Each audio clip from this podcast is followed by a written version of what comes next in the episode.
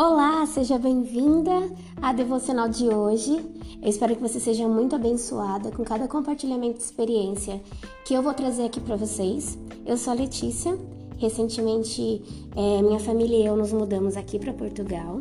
Fazem quatro meses que nós estamos aqui e tem sido uma experiência muito abençoadora. Não tem sido fácil, mas tem sido muito abençoadora e eu me propus a compartilhar com vocês é, um pouquinho é, baseada na minha leitura bíblica no livro de Ruth, tá bom? E nós vamos para o primeiro dia então, hoje. A nossa mudança aqui para Portugal começou com um checklist com alguns itens. E quando eu li o primeiro capítulo do livro de Ruth, logo ele me traz ao primeiro item dessa checklist, que é buscar o melhor para nossa família. Quando você lê o primeiro capítulo de Ruth, você percebe Elimeleque decidindo sair de Belém de Judá e ir para Moabe, ele e toda a sua família, era esposa e dois filhos, é, para buscar uma vida melhor. Rafa e eu, nós desejamos também proporcionar algo melhor para nossa família, uma vida melhor. Então nós decidimos nos organizar é, e mudarmos para Portugal.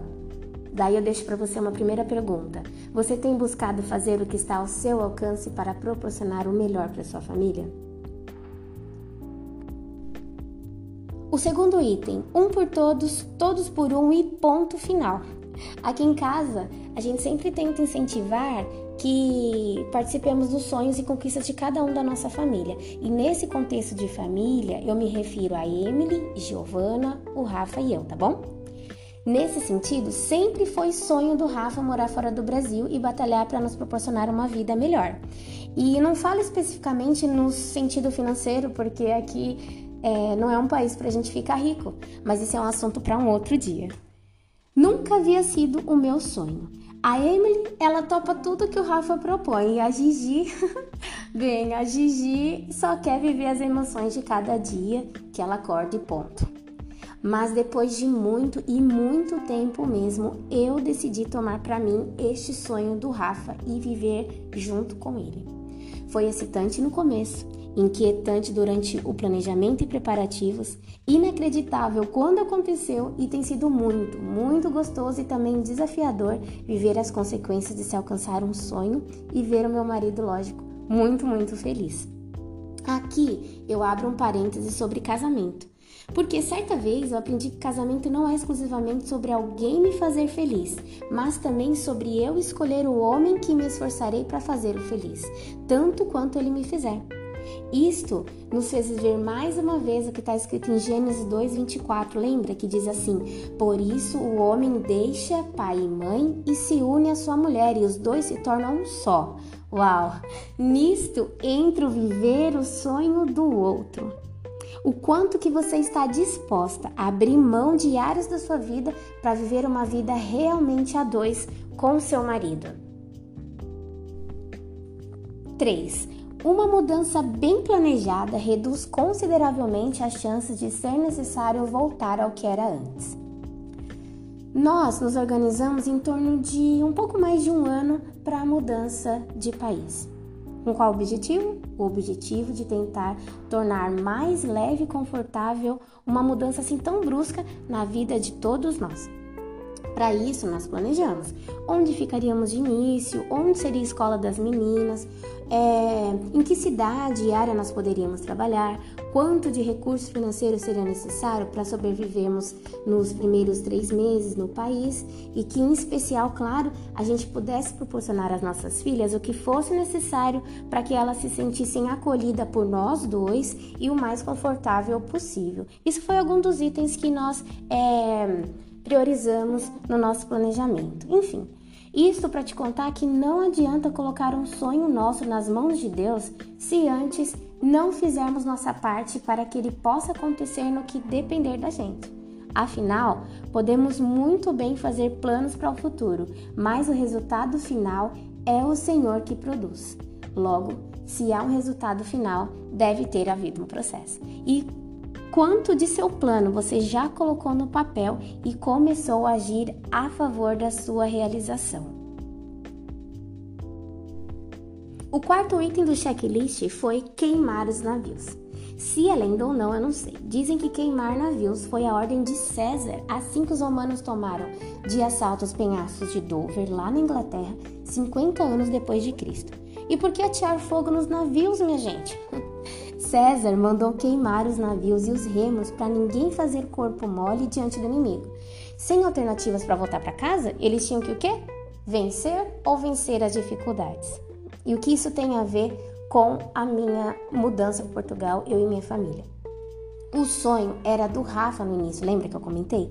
Mas ele se tornou um sonho da família, ou seja, todos nós encontramos dificuldades em determinados momentos desta profunda mudança que tem envolvido grande adaptação cultural, geográfica, social, etc.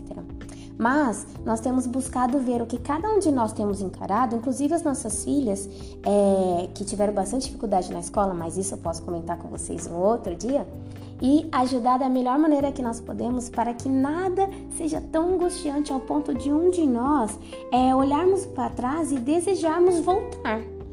Mudar implica queimar navios. E nesta hora não tem como não citar a fala de Deus para Josué no capítulo 9. Não fui eu que ordenei a você? Seja forte e corajoso, não se apavore nem desanime, pois o Senhor, o seu Deus, estará com você por onde você andar. Quando você vai deixar o receio e o medo que a mudança te causa, queimar os navios que te fazem querer voltar para trás e perceberá que o Senhor, o Senhor, sim, ele quer estar contigo e te fazer forte e corajosa. Quando? E por fim, o último, porém, o mais importante é item do nosso checklist para a mudança garanta de levar Deus nessa mudança. Deus, ele fez parte de todo o nosso processo, sabe? Desde o momento em que nós apresentamos a ele os nossos planos de mudar e pedimos que o abençoasse, né? Inclusive a parte de não demorarmos para acharmos uma igreja em que a gente pudesse continuar em comunhão com os irmãos em Cristo e, exercendo os nossos dons e ministérios. Olha que lindo! Moisés só confiou conduzir o povo de Deus pelo deserto rumo à terra prometida após o Eterno garantir que estaria com ele. Moisés disse assim ao Senhor: Como eu e o meu povo saberemos se podemos contar com seu favor se o Senhor não for conosco? Quem poderá saber que somos o seu povo e que somos diferentes de todos os povos da terra? Então Moisés disse: Se a sua presença não for comigo, não nos mande sair deste lugar. É o que está escrito em Êxodo 33, do versículo 15 ao 16. Minha família convidou Deus para estar em todos os momentos do nosso planejamento e assim nós sabíamos que seria. Mas agora, mais do que nunca, a gente está focado em manter a presença dele, mesmo que já realizamos nosso sonho. E sobre esse desafio, olha, posso escrever uma devocional mais para frente, pois é um tema muito, muito, muito bom para ser abordado. E aí, você tem planos de ir morar em outro país? Então faça sua checklist também e não esqueça de garantir a presença de Deus contigo. Não para que somente seu sonho se realize, mas para que ele não se torne um pesadelo e mais para frente você queira culpar Deus por algo não ter dado certo, pois não permitiu que ele direcionasse todo o processo. Beijo, até a próxima devocional. Fique com Deus.